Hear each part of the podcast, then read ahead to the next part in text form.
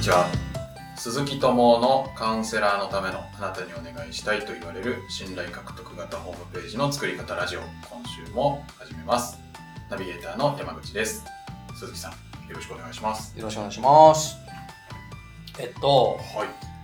うんと、がっちりマンデーっていう番組って、はい何回か前言ったかもしれないですけど、見たことありますかはいありますあのー、日曜日の朝7時半とかにやってる、はいあの、お笑い芸人のその加藤浩次さんはいが、あの、メインでなんかやってらっしゃる、なんか、番組なんですけど、はいなんか儲かってるビジネスモデルだとか会社さんを紹介する番組なんですけどそこでねまあなるほどなって思った話があったんで、まあ、あの今回ちょっとシェアしたいなと思うんですけど、はまあ、その回はですねあのなんか儲かるフランチャイズ、いフランチャイズうんっていう、まあ、回だったんですけど、はいまあ、なるほどなって思ったのははあのーまあ、言っちゃっていいと思うんですけどユニテハウスっていういはいあのユニテハウスっていうなんかハウスメーカーさんの話だったんですけど、えーまあ、それ以外にもあったんですけどねはいまあ、そもそもその家を売るのにそのフランチャイズで売るっていうのが、はいまあ、そのそのビジネスモデルすごいなって思ったんですけどあの、まあ、今回はですね、まあ、そのビジネスモデルの話ではなくてはいあの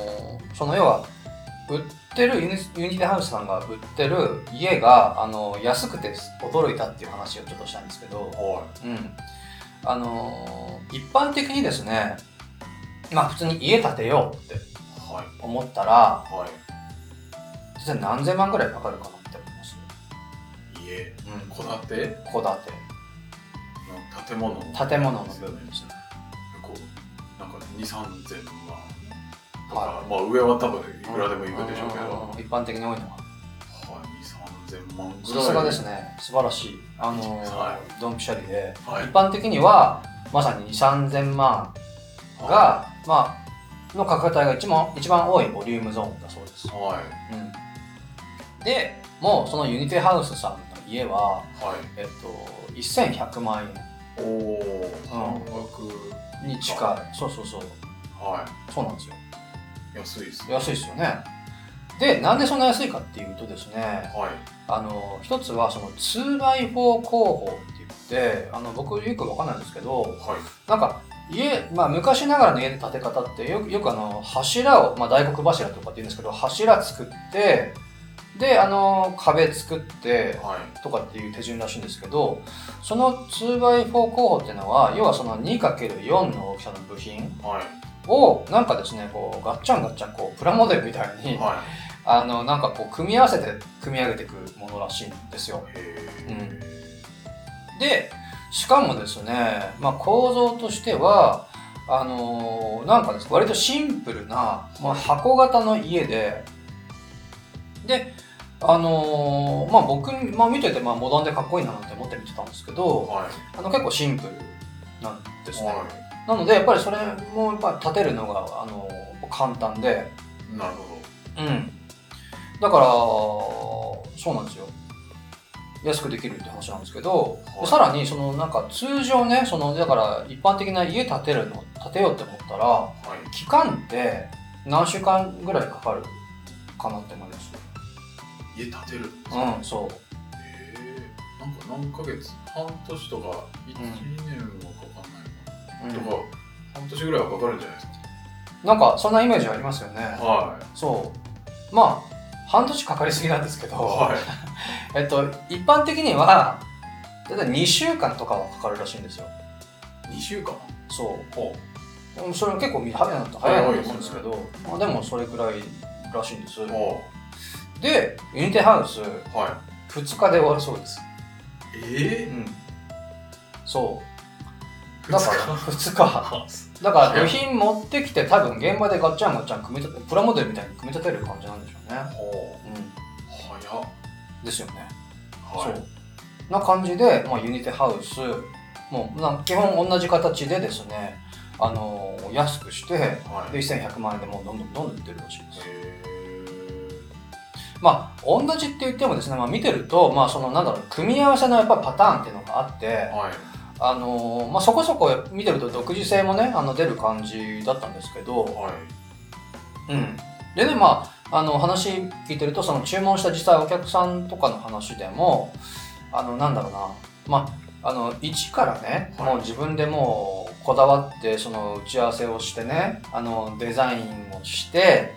ってやるのももうそもそも大変だとはあのまあそのね希望を叶えるデザインっていうのを考えてでそれがこう予算に収まるかとか、はいその何度も打ち合わせをしたりしてっていうのはもう大変だかい。らはい。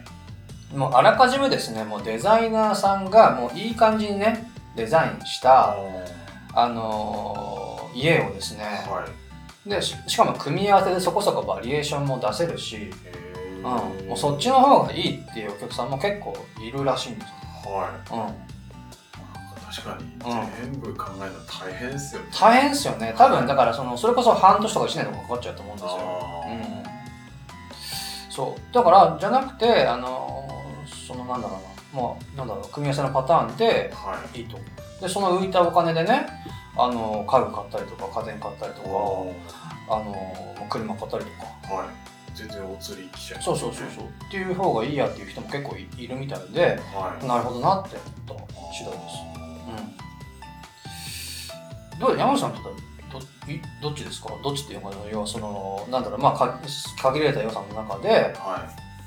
い。まあでも時間とお金かけてその中で理理想の家を作りたいって思うかもしくはもう時間もお金もかけずにねはい。そのデザ既存のデザインのパターンの中ではい。満足できる家を作るで浮いたお金でねあの何かを買う買うっていうかその実現させる充実させるはい。まあ、なんかやっぱ後者の方が、うんなんかあんまり家にいないし、あなるなんかほど本当にシンプルでいいなってちょっとそうです家よにねあ関して思ってるんで、あ無ああああ駄にコストとか時間とああかかあけたくないなっていうのはそうですよねありますね。ですよねは僕も全く同じでい。はであの、まあ、このままちょっと本編の方に入っていってもいいですか、い。はい。うん、でまあことをそのホームページで考えた時はい。にもあの僕全く全くというか基本同じ考えを持っていてはい。要はですねなんだろうこう一からもうオリジナルのねデザインをはい。もう時間かけて作るのってはい。もう正直ナンセンスだなと思っていてはい。うんあのーもうなんでかって言ったらですねあのーもう世の中にですねホームページってはい。じゃあ世界中にホームページってどれくらいあるって思いますこれくらいちょっと想想像もつかないですなんか奥とか言ってますかねそうっすよねねうんそうまあ諸説あるんですけど、はいまああの、一般的に言われてるのは世界のウェブサイトの合計は、はいえっと12億8000万サイトほほそうだそうですまあ多い統計では17億とかっていうのもあるし少ない統計では3億とかって言ってるのもあるんですけどまあでも12億ぐらい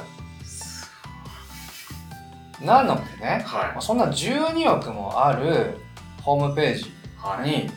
そもそももはやオリジナルデザインなんてあるんだろうかって思ってるんですよでもしねあのやっぱデザインこだわりたいわと思ってあのデザインさんデザデザイナーさんに頼んでねはいあのオリジナルデザインを作ったとしてもですよはい実際はそのそのデザイナーさんの中にあるじストックされたはいその要はそのどこかのデザインだとか今まで学んできたものだとかあの模倣だったりとかっていうそのなんだろういろんなその組み合わせだったりするわけですよ。はいうん、だからあここで言ってるデザインっていうのはそのなんだろうなそのアート的なっていうかなそのなんか美的感覚でその評価審査されるようなはいあの特徴のことをデザインって今言ってるんですけど、はいうん、なのでまああのなんだろうユーザビリティっていうのかなその要は使いやすいか使いにくいかっていうのはもちろん前提として重要ですよ。はいうん、だけどそのなんだろうその美的感覚で審査され評評価されるようなデザインはいっていうのはもう僕はもう基本テンプレートでいいいいんじゃないかなっていうふうには感じてます。うんあのーテンプレートっていうかな、まあ、テンプレートは逆にですね、あのーやっぱこう汎用性っていうのを意識して作られてるんではい正しく選べばですねあのー、ほんとこうユーザビリティっていうのは逆によくすごく検討されて設計されてますし、うん、はい。あのーそう、まあ、仮にねもしかして A さんと B さん同じテンプレートを使ったとしても、はい。まあちゃんとやればですねちゃんとってやれ普通にやれば、あのー当然カラーの設計とかもできるしはい。でそこで使ってる写真とかの、あのーなんだろう印象で全然、うん、と独自性っていうのも出てくると思うしはい。そうって思うんです。なるほど。うんいや変にこだわってゼロはいからやるぞそっうてゼロからお金と時間をかけて一生懸命なんだろうなあの作っても作るよりもあの、はいちゃっちゃとですねあのユニティハウスみたいにはい。 2x4 ではい組み立てちゃった方がいいんじゃないかなって思ってる次第です、まあそれそうっすよね、うんもうすでに十何億そうそうあったらそうなんすですよもうオリジナルであろうがはいテンプレートであろうが所詮12億分の1なわけですよはうん、そうもうどんだけあのだからちなみにあの宝くじジャンボ宝くじの一等に当たる確率っいはいてどれくらいかって知ってます全然知らないですよね全然知らない僕も知らなかったんですけど、はいさっき調べたらは1000万分の1だそうですいほうほうだからそれよりも何百倍も分の1なわけですよはいうん、だからあのなんだろうなもし仮にねあの人と同じでどうかしらって思ってる懸念があるとしたらもう、はいそれ考える必要ないなっていうそうそれに、まあ、僕のやり方で言うともうそもそもだから必ず一人一人でターゲットが絶対違うしはいあのなんだろうそんな同じようなデザインのホームページに当たるっていうのはもうそんな確率的な話よりももっとこう低いって思ってます。うーんそうかそもそもこう見てほしい人が違うから、そうそうそう絶対かぶんないって思ってます、うんそうっすねそうそうなんですよはあともっと言うとあのーそもそも Google はですねいはいデザインっていうことを評価してません、ああうこのデザインいいからちょっと検索ん、のそう上の方来るよとかはそ全然う全然ない全然ないですあのいやあのデザインって言ったのはその美的感覚の方のデザインの方ですね、うん、はあのユーザビリティとかはある程度見てると思うんですけいどはい例えばなんか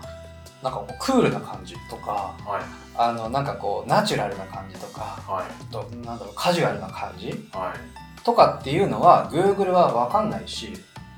あうん、そう、まあ、仮にねあのもっと進化して分かったとしても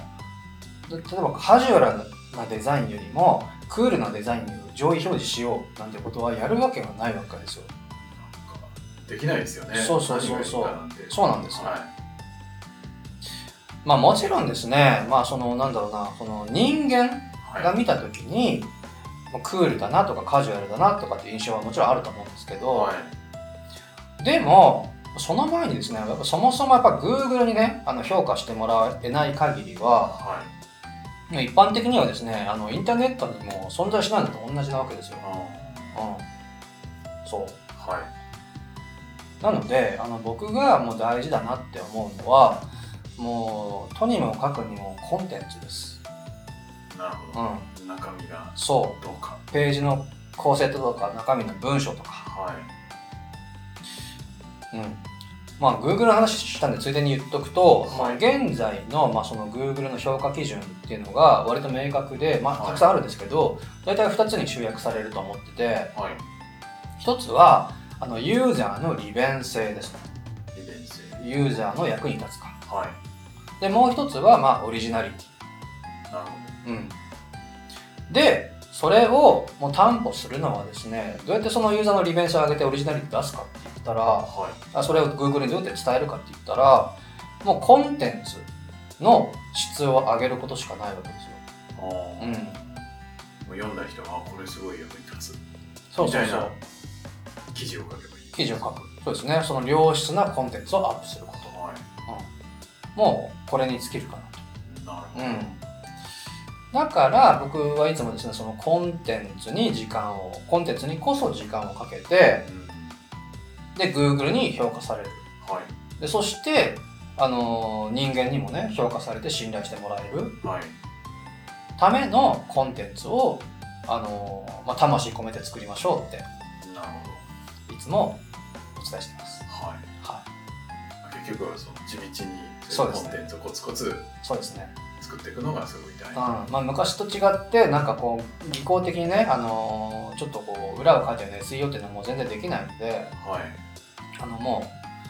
う、もう魂込めてやるしかないです ね。な、はいいいっす。なんか力強いは感じですが、い。はい。魂込めて。そうですね。はうい。ん。なので、うん、まあ、家建てんのも、その、ホームページ作るのも、はい。まあ、同じだなってうん思ったっていう、まあ、話ですね。なるほど。はしっかり力入れるところはどこかっていうのを見極めい。てそうですね。やっていかないともしかしたら無駄なうん。コストやら時間やらそうですね。使っちゃうかもしれないそうですねですかねはなる